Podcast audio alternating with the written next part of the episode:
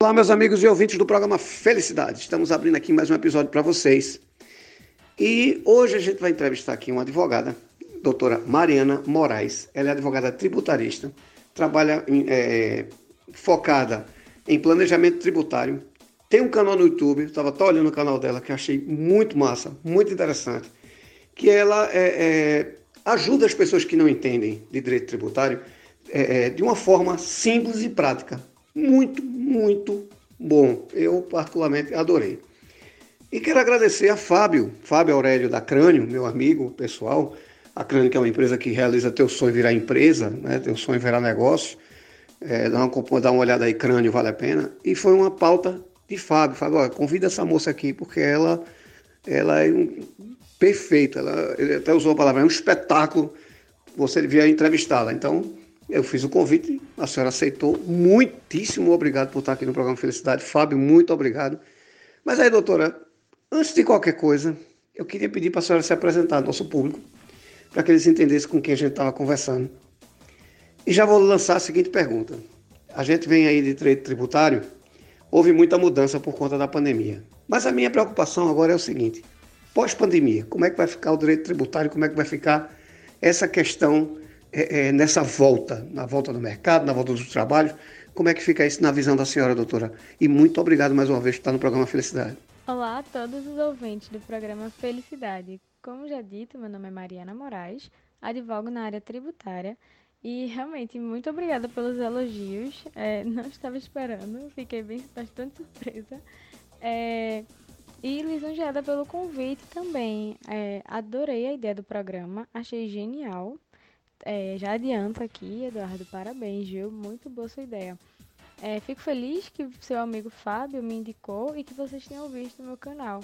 É, meu intuito é esse mesmo, de abranger e ter acessibilidade para todas as pessoas que não entendem muito desse direito tributário que é bastante importante na nossa economia. Então, Eduardo, no meu escritório eu atendo mais a parte do planejamento tributário para as empresas, que nada mais é do que ministrar da melhor forma os tributos que o contribuinte vai pagar, para que esse contribuinte pague menos ou então saiba que determinado imposto pode estar sendo, o tributo pode estar sendo pago de forma indevida mesmo. Vou tentar sintetizar ao máximo a resposta para essa sua pergunta e também deixar sem tanto juridiquês, até porque, como o público é bastante variado e também é meu propósito de espalhar essa informação para mais pessoas o possível, que nem eu faço com os meus vídeos no YouTube, não tem para que tanta formalidade e tanto nome difícil para o pessoal que está em casa tentar adivinhar o que significa. É, e sim, antes de tudo, eu gostaria já de dar meus sentimentos a todas as famílias que foram desfeitas ou então prejudicadas por essa doença. Força aos familiares neste momento tão difícil. E quem puder, por favor, fique em casa. Então, Eduardo, voltando. Importante lembrar que a reforma tributária estava em pauta antes disso tudo acontecer, mas o governo e os parlamentares não estavam conseguindo entrar em consenso sobre a reforma. Mas agora, após todo o novo contexto, eles estão sentindo, sim, que é preciso ter mudança, e mesmo que temporárias, porque no primeiro momento nós podemos perceber várias dessas mudanças no cenário tributário desde o início da pandemia, como por exemplo o adiamento da declaração do imposto de renda. Fiquem ligados que se você ainda não declarou, você pode fazer até o fim desse mês. A redução também a zero da alíquota do IPI, que é aquele imposto sobre produtos industrializados, mas foram só para alguns produtos, os produtos essenciais que é para esse momento que estamos vivendo, como máscara, produtos de laboratório, é, luvas, álcool em gel, equipamentos de proteção individual, que é bastante importante nesse momento para proteger o médico. É, também foi reduzida a zero as alíquotas do imposto de importação para os produtos de uso médico hospitalar. É, também foram adiados é, o recolhimento de alguns tributos, como o FGTS, o PIS/PASEP, o COFINS. E sim, só para não confundirem vocês, a declaração do imposto de renda ela é até o mês de abril, dias, em anos normais. Mas como estamos nessa pandemia e devido a ela, ele foi adiado até junho, mês 6. Ou seja, esse ano, em 2020, O imposto de renda pode ser declarado até o mês 6, agora, então fiquem atentos e não percam essa data. E todas essas mudanças vocês podem conferir lá no meu LinkedIn ou então no meu Instagram, que é o marianamvmoraes. E o objetivo do governo com essas medidas foi de proporcionar um alívio momentâneo no caixa das empresas. Até porque essas empresas é, não estão nem tendo receita, ou então está bem menor do que o do seu limite. E como eu disse, momentâneo, porque os parlamentares eles já estão apresentando alguns projetos que envolvem a nossa tributação para aumentar a arrecadação de alguns tributos neste período de pandemia com o intuito de diminuir o impacto que está por vir com a crise econômica. A exemplo, já temos um projeto de lei que está circulando para aprovação que ele visa a criação do imposto sobre grandes fortunas, que é basicamente tributar os mais ricos. E essa possibilidade da criação desse tributo, ela já está prevista na Constituição, mas é que ela nunca foi regulamentada. E é isso que os parlamentares estão querendo. Além da criação desse imposto, a senadora Elisiane Gama, ela vem sugerindo que seja aproveitado esse momento de decretação do estado de calamidade pública, o que estamos passando nesse momento, para que seja autorizado o empréstimo compulsório aplicado às grandes fortunas. Ainda sobre os empréstimos compulsórios, o deputado Wellington Roberto também propôs a adoção desse tributo, mas diferente da senadora. Nessa proposta trazida pelo deputado, ele visa aplicar nas empresas que registram patrimônio líquido igual ou superior a um bilhão em seu último demonstrativo contábil. E é isso, Eduardo. Essas são algumas das mudanças mais significativas que a gente já pode observar desde o surgimento dessa pandemia. E sim, o mais importante é que a gente fique atento para que essas mudanças no nosso cenário tributário elas não sejam feitas de forma inconstitucional ou ilegal. Que seriam o quê? É, a Constituição da gente, ela não permite e vão lá e fazem da forma que ela não permite. É inconstitucional. Sendo bem bruto, é, os nobres juristas aqui presentes, por favor, não me crucifiquem, é, entendo que estou falando para pessoas de todos os públicos, mas de forma bem bruta é tecnicamente isso. É, como foi o caso que ocorreu de um prefeito, qual é melhor não citar o nome, que ele fez um projeto de lei para antecipar o IPTU de 2021 para este ano. A gente, tem muito, a gente tem muito que se atentar mesmo a essas pequenas nuances que são inconstitucionais e são ilegais. É, e diante desse cenário, fica ainda mais presente a necessidade de realizar uma reforma tributária. Porque a tão falada crise financeira, ela já está batendo na nossa porta. E se continuar no, modo, no modelo antigo, ela não vai suportar alta carga tributária. Doutora, veja só. A gente, a gente sabe que, que a gente já vinha numa crise, né, anunciada há quanto tempo. Né? A gente sabe, é, todos sabem, né? Que com essa, essa, esse Covid-19 a gente teve um agravamento disso. Todo mundo sabe que não se pode brincar com dinheiro e tributo é dinheiro. Mas a gente sabe que ainda tem empresários, é, políticos, você citou a questão do, do, do IPTU, né, que é, é uma brincadeira que, que, que se faz com dinheiro, com dinheiro público, com dinheiro gerado por negócios, não é? é? mas a gente, mesmo sabendo de tudo isso, a gente que, que empreende, que contrata, mesmo a gente sabendo que tudo isso, que a crise já existe desde que eu sou moleque, eu já estou com 5.1, e desde que eu sou moleque, meu pai dizia, ó, oh, a crise, ó a crise. Então, é, é, mesmo a gente sabendo tudo isso, a gente como empreendedor, a gente como, como vamos dizer assim, pessoas que gera recursos, gera negócio, a gente comete erros primários. Né? A, gente, a gente tem que, que perceber, é, é, a gente tem que prestar atenção, como, como, a senhora falou, a gente tem que prestar atenção a essas, essas nuances, não é? Na visão da senhora, doutora, é, quando a gente fala em erro primário, qual é o conselho, qual é a visão que a senhora queria que o empresário que chegasse no, no seu escritório, sentasse lá na sua frente, qual era a visão que a senhora queria que esse empresário tivesse? Vou conversar com a doutora Mariana, ele tinha que chegar com o coração desarmado. Em que sentido? Ou antenado, em que sentido, doutora? É verdade, é verdade, Eduarda. A crise financeira do Brasil é quase, é quase como uma lenda, né? Porque desde que o Brasil é Brasil, acredito que ele já nasceu endividado. É, mas na minha opinião, na minha visão, onde o empresário mais peca é na hora de investir nele mesmo, sabe? É, antes de abrir uma empresa, seja ela de pequeno ou de médio ou grande negócio, eu acredito que seja extremamente necessário a existência de duas figuras. Elas são assim primordiais, que quando o empresário chega para mim falando das dores dele, eu olho e penso, né, comigo mesma, poxa, se tivesse isso, não, aquilo não teria acontecido. Que no caso é, é essas figuras importantes são, primeiro, a de um contador. É, um contador é extremamente necessário para a empresa e ele, sendo um ótimo contador, essa empresa dificilmente terá algumas dores de cabeça futuras.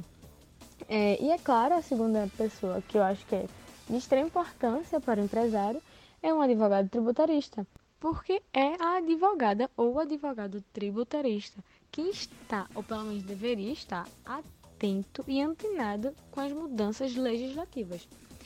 Porque, assim, é, o contador, ele tem um limite. O advogado tributarista tem um limite.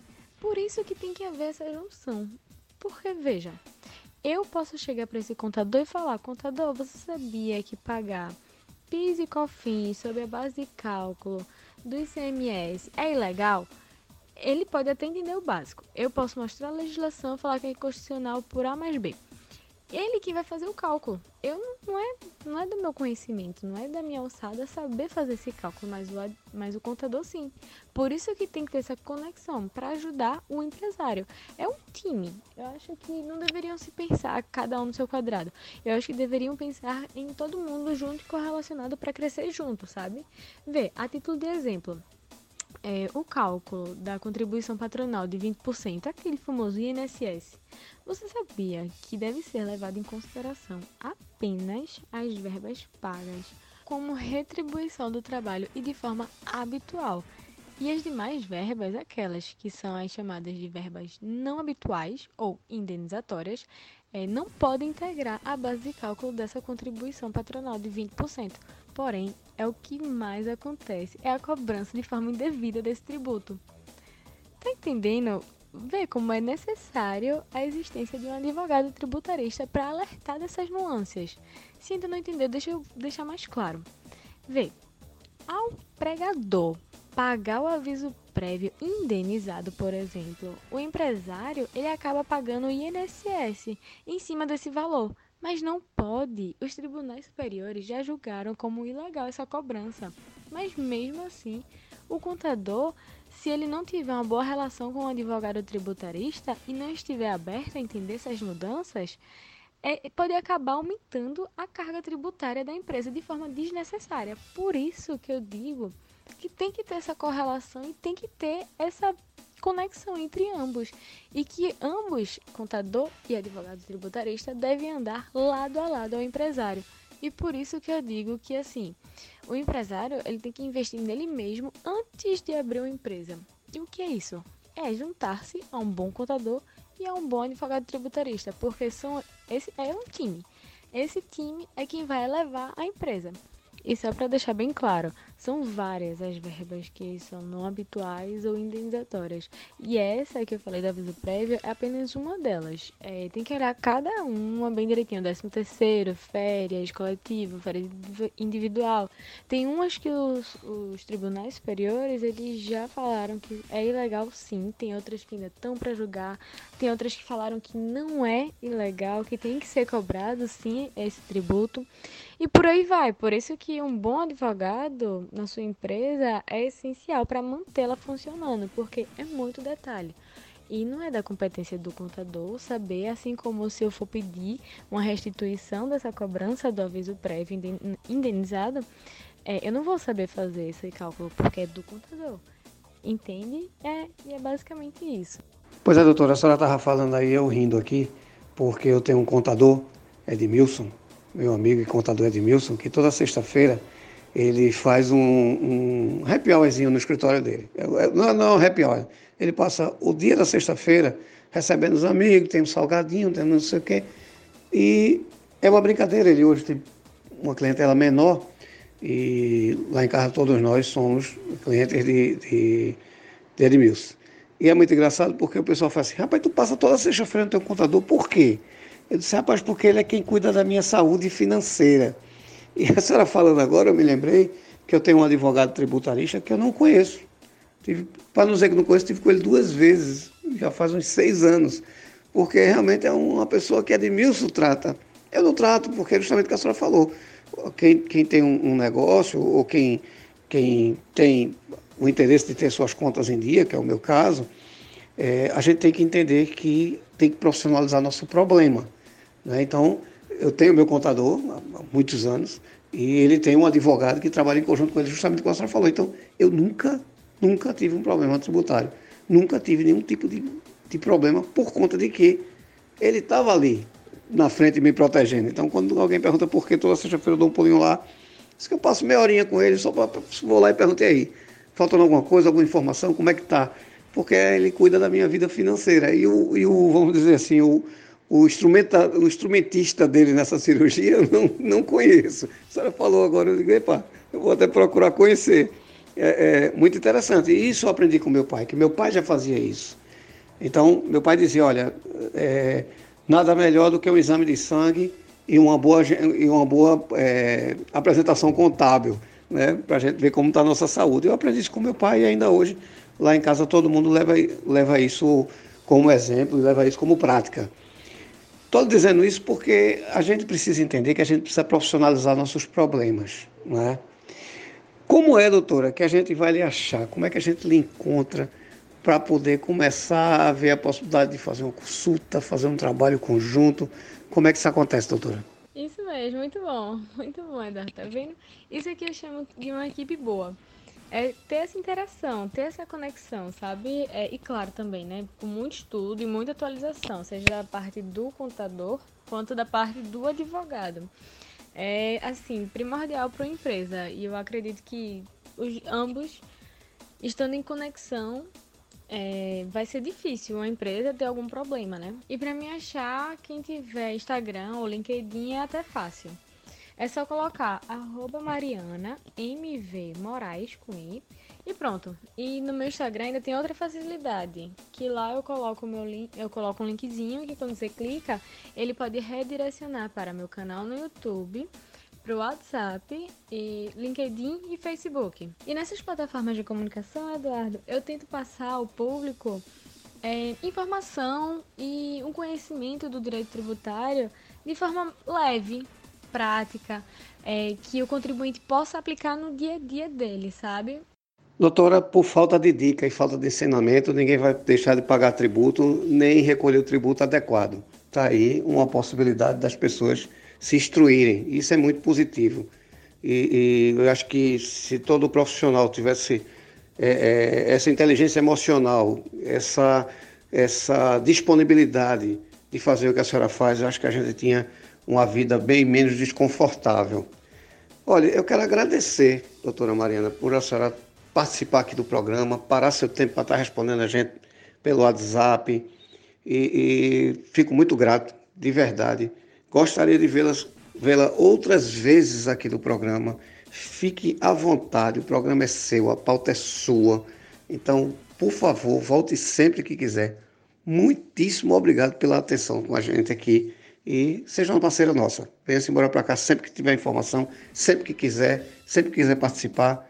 Tem cadeira cativa, a pauta é sua. Muitíssimo obrigado. Ô, Eduardo, eu que agradeço. É, eu gosto muito de ajudar as pessoas e para mim é um prazer enorme poder passar meu conhecimento para que todos é, saibam seus direitos e deveres.